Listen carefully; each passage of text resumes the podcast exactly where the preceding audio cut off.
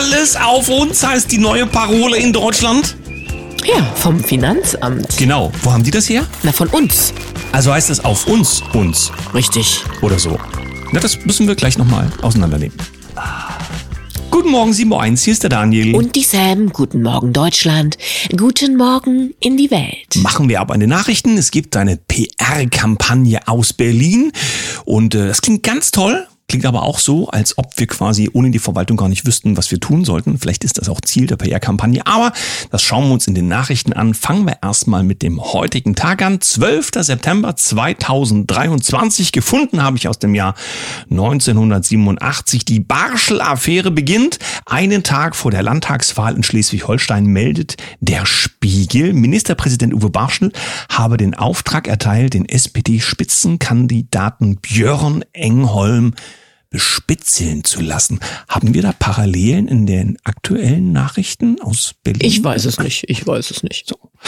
Jo, und dann haben wir noch aus dem letzten Jahr ähm, 2022 klare Worte für die Friedensgewohnten. Da war nämlich Frau Lamprecht noch die für Verteidigung zuständige. Du weißt schon, die hier für die Flugabwehr kein Dauerfeuer wollte. Ja, Verteidigungsministerin Lambrecht hat dauerhaft höhere Ausgaben für die Bundeswehr gefordert und eine Führungsrolle in Europa beansprucht. Ich habe noch in der Schule gelernt, dass militärische Führungsrollen Deutschlands nie wieder stattfinden sollten. Aber das hat man möglicherweise mit dem Beisatz verändert. Wenn dann doch, dann für einen guten Zweck. Mhm. Gut, so viel zur äh, ehemaligen Nachrichtenlage. Schauen wir mal aufs Heute. Ja, genau. Bild.de. Jeder zweite Lehrling scheitert. Wer soll unsere Wärmepumpen einbauen? Ausbildung zu kompliziert. In Bayern fällt schon jeder dritte Auszubildende durch die Wärmepumpenprüfung.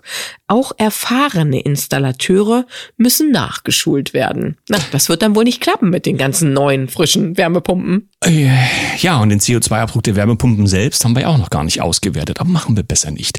Heise Online, also Technikportal, Mozilla, Doppelpunkt steht hier, Autos sammeln Daten zur Ein zum Einwanderungsstatus und zur sexuellen Aktivität.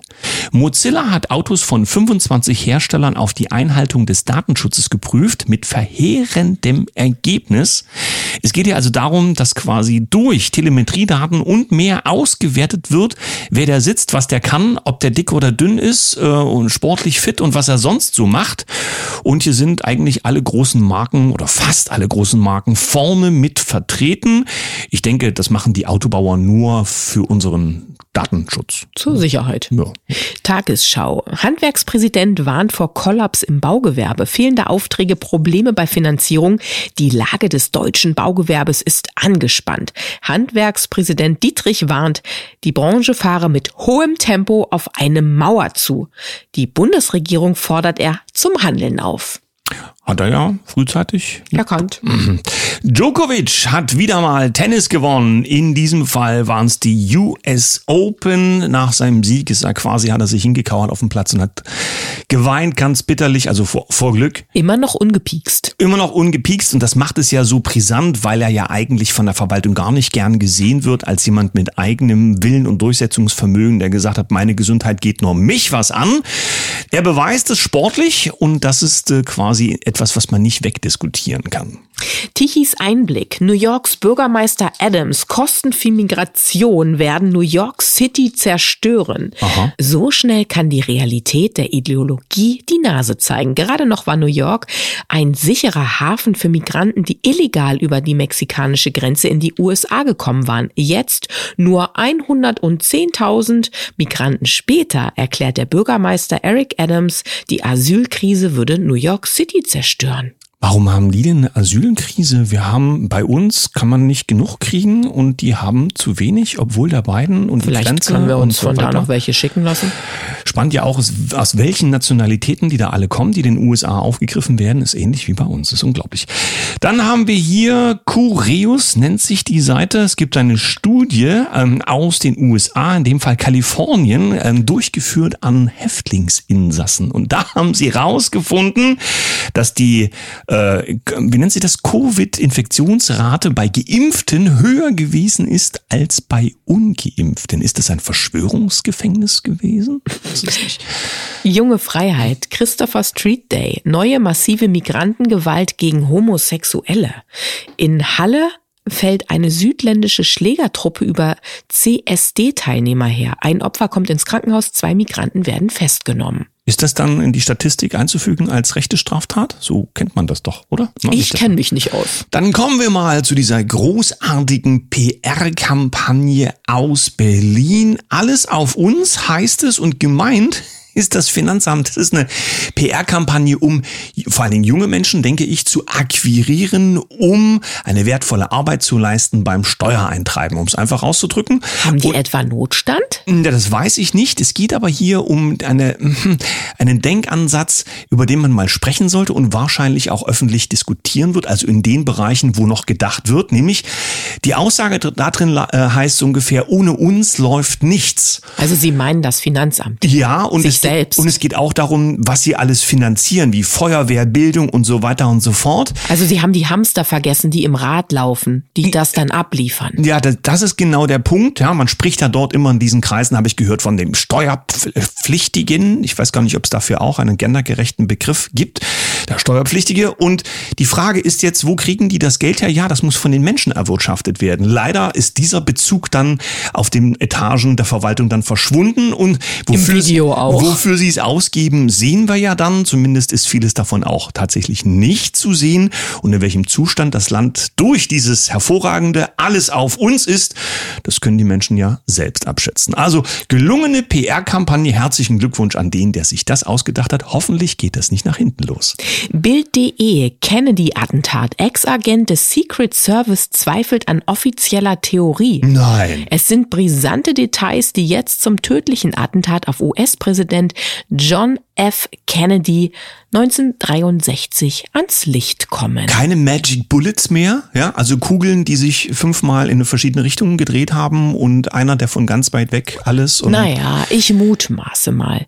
Es kommen ja jetzt so ein paar Theorien, die in Frage gestellt werden, ans Licht. Ist ja jetzt auch lange genug her, weißt du? Ja, Vielleicht ist das besser, mhm. diese Decken jetzt zu lüften oder dort mit zu agieren, bevor man das Frische sich anschaut, was wir gerade über die letzten ah weißt schon. Du bist ja geschickt. Also du meinst, man lüftet ein paar Dinge, damit sich die Leute daran orientieren. Richtig. Und äh, der, der, der berühmte Zaubertrick, ja? Richtig. dass man gar nicht hinguckt, wo es wirklich stattfindet.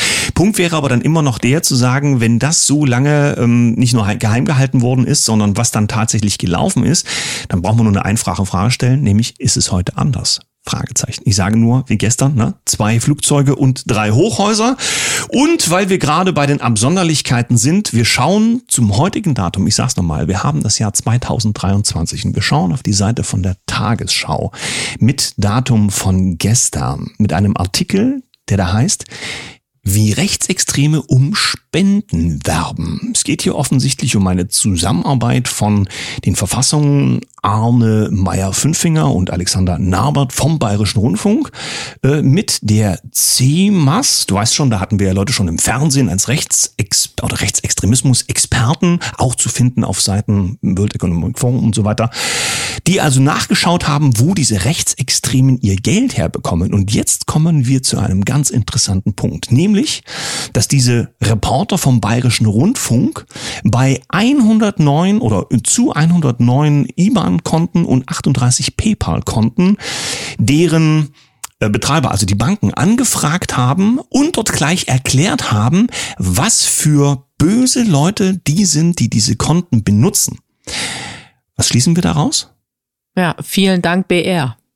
Das ist doch der Wahnsinn, dass wir mittlerweile so weit sind, dass der öffentlich-rechtliche Rundfunk bei Banken Kontakt aufnimmt, anruft, die auch immer, und dort sagt, wissen Sie eigentlich, wessen Konten Sie hier zulassen?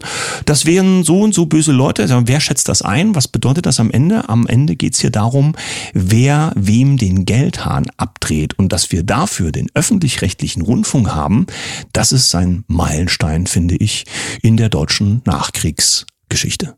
Kommen wir lieber zum zweiten Teil der Sendung. In dieser Woche geht es um die Benennung der Dinge. Was bedeutet dein Name? Diese Frage bekommt man nicht so häufig gestellt, aber wenn man so die mindestens 40 überschritten hat, fragt man sich schon, wieso weiß ich das eigentlich bis heute nicht, ähm, was da eigentlich meine Eltern mir so als vielleicht Energie mitbekommen haben. Heute sprechen wir mit unserem Stimmspezialisten darüber. Schönen guten Morgen an Frederik Bayer. Schönen guten Morgen, Daniel und Sam. Ja, guten Morgen auch von mir. Und es ist ja in unserer Arbeit die Kraft der Worte, die zugrunde liegt. So denn auch bei der Benennung der Dinge. Aber jetzt vorab die erste Frage an dich. Weißt du überhaupt, was dein Name bedeutet?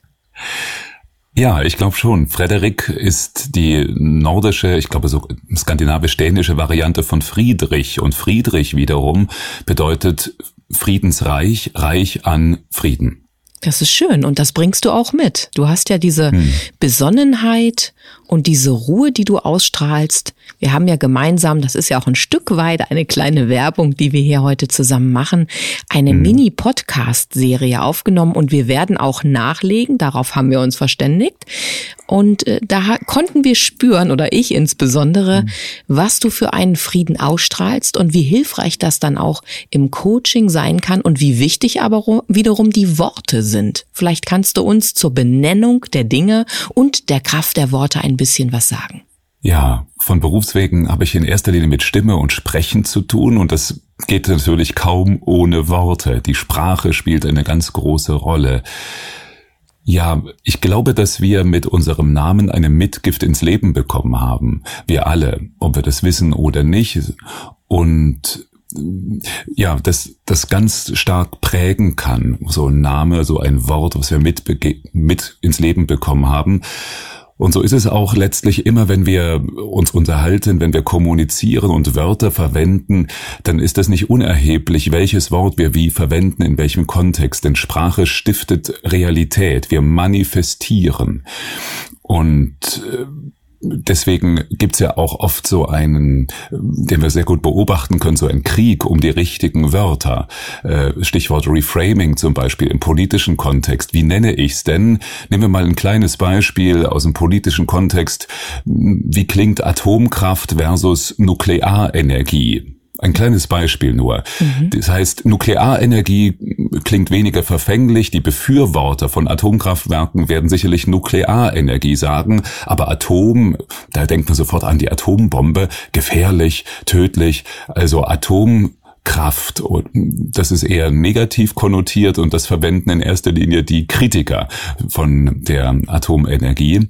Also wir merken schon, egal was wir verwenden, wir, welche Wörter wir verwenden, wir gehen immer wir können fast nicht neutral da, ja. damit sein. Das ist auch nochmal ganz spannend, glaube ich.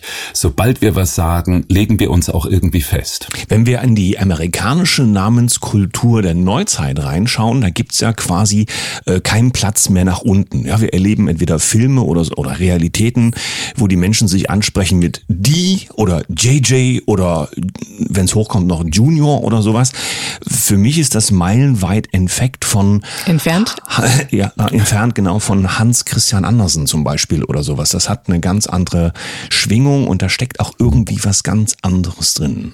Ja, das sehe ich ähnlich auch Spitznamen haben eine große Bedeutung. Legen wir Wert darauf, wirklich mit unserem vollen Namen angesprochen zu werden oder gibt es Verniedlichungen dabei?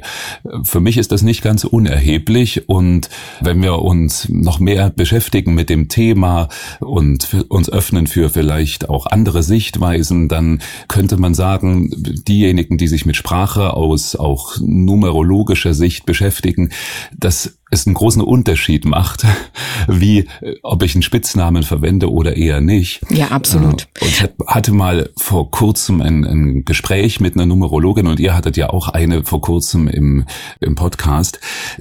Das ist total faszinierend, weil der Name ist eben tatsächlich erheblich und es macht einen großen Unterschied, wie ich mich benenne und wie ich genannt werden will. Ja, wir hatten ja die Edith Steller bei uns. Vielleicht haben wir mhm. diese Woche auch noch mal Gelegenheit, sie ein weiteres Mal einzuladen. Natürlich ist wichtig, welchen Vornamen du trägst, aber auch den Nachnamen. Denn wenn mhm. die Damen zum Beispiel den Nachnamen ihres dann Ehemannes annehmen, gibt es eine komplett neue, naja, Realität, die sich dann ähm, manifestiert. Lassen wir es mal bei dieser ja. schönen Formulierung. Ich merke auch immer, wenn wir miteinander zu tun haben, wie bedacht ich tatsächlich dann auch mit meiner Sprache umgehe, denn du bist ja auch sehr besonnen. Und komme ich aber nochmal auch zu dem Punkt, den du gerade sagtest, da brannte es mir schon als Therapeutin hier an dieser Stelle unter den Nägeln, einen Spitznamen oder diese Verniedlichungen, die machen wirklich eine, ich wollte eigentlich kastriert sagen, aber das ist jetzt auch schon wieder schwierig formuliert, ich sag's jetzt, aber sie machen wirklich ein Abschneiden der Kräfte desjenigen, der eben diesen Spitznamen dann bekommt, meistens ja auch eben von außerhalb und sich nicht selbst hm. damit identifiziert in erster Linie. Das sehe ich ganz ähnlich. Als ich Kind war, wurde ich ganz oft Freddy genannt. Das liegt ja nahe. Freddy. Und teilweise passiert es mir jetzt, wenn ich noch mit Freunden aus Kindertagen zu tun habe. Erst vor kurzem habe ich eine Sprachnachricht bekommen. Dann sagen die Freddy. Und so werde ich aber heute kaum oder gar nicht genannt. Und das ist dann sehr irritierend, weil immer noch ich gewissermaßen die, die, das Kind in mir adressiert wird, was ich ja nicht mehr bin. Mhm. Und das ist sehr interessant einfach nur gewesen zu erleben. Interessant ist ja auch, wenn man jetzt, das schwang jetzt die ganze Zeit in mir so rum, wenn du mal so diese Gegensätzlichkeit betrachtest von äh, Worten, die Reputation bedeuten und dann einem Spitznamen, der das Gegenteil darstellt, wie Professor Dr. Putzi zum Beispiel, habe ich mir gerade mal notiert als Beispiel.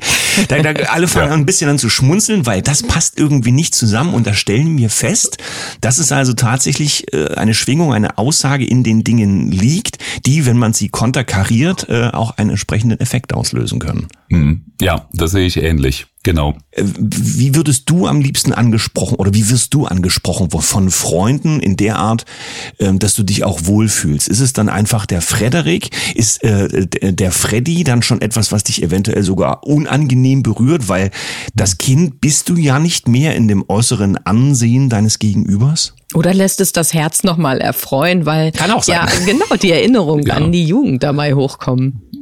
Ich glaube, es ist beides. Es ist komplex. Es gibt Freunde, die nennen mich äh, Freddy Leint. Meine Schwester hin und wieder macht das, Freddy Lein. Ähm, auch Frettchen, Fred. Also gibt's unterschiedliche. Und einige Spitznamen in Anführungsstrichen werden wirklich nur von ganz von einem einzigen äh, meiner Freunde verwendet. Das finde ich ganz faszinierend, ja. Aber das ist dann ein besonderes nicht, nicht Prädikat. Über, ja, das ist ein besonderes Prädikat. Und äh, ich würde es auch nicht überbewerten. Manchmal habe ich den Verdacht, dass Menschen davon ausgehen, wenn ich Sprache verwende, dann hat das, dann stiftet das Realität, wie ich schon eingangs sagte, das stimmt. Und gleichzeitig können wir aber auch die durch über die Sprache Realität nicht zu 100 Prozent äh, beeinflussen, dass die Realität sich nach der Sprache richtet. Und das merken wir diesen Irrtum auch in der Gender-Debatte aktuell, dass man meint, man könnte alles gleich machen, sozusagen über die Sprache hinweg, weil ich der Meinung bin, äh, die Geschlechter gibt's gar nicht oder wenn, dann gibt es ganz, ganz viele Geschlechter, dann tue ich das irgendwie in die Sprache äh, einfügen, mehr oder minder verändern verändere die Sprache und damit verändert sich die Wirklichkeit. So einfach ist es nicht.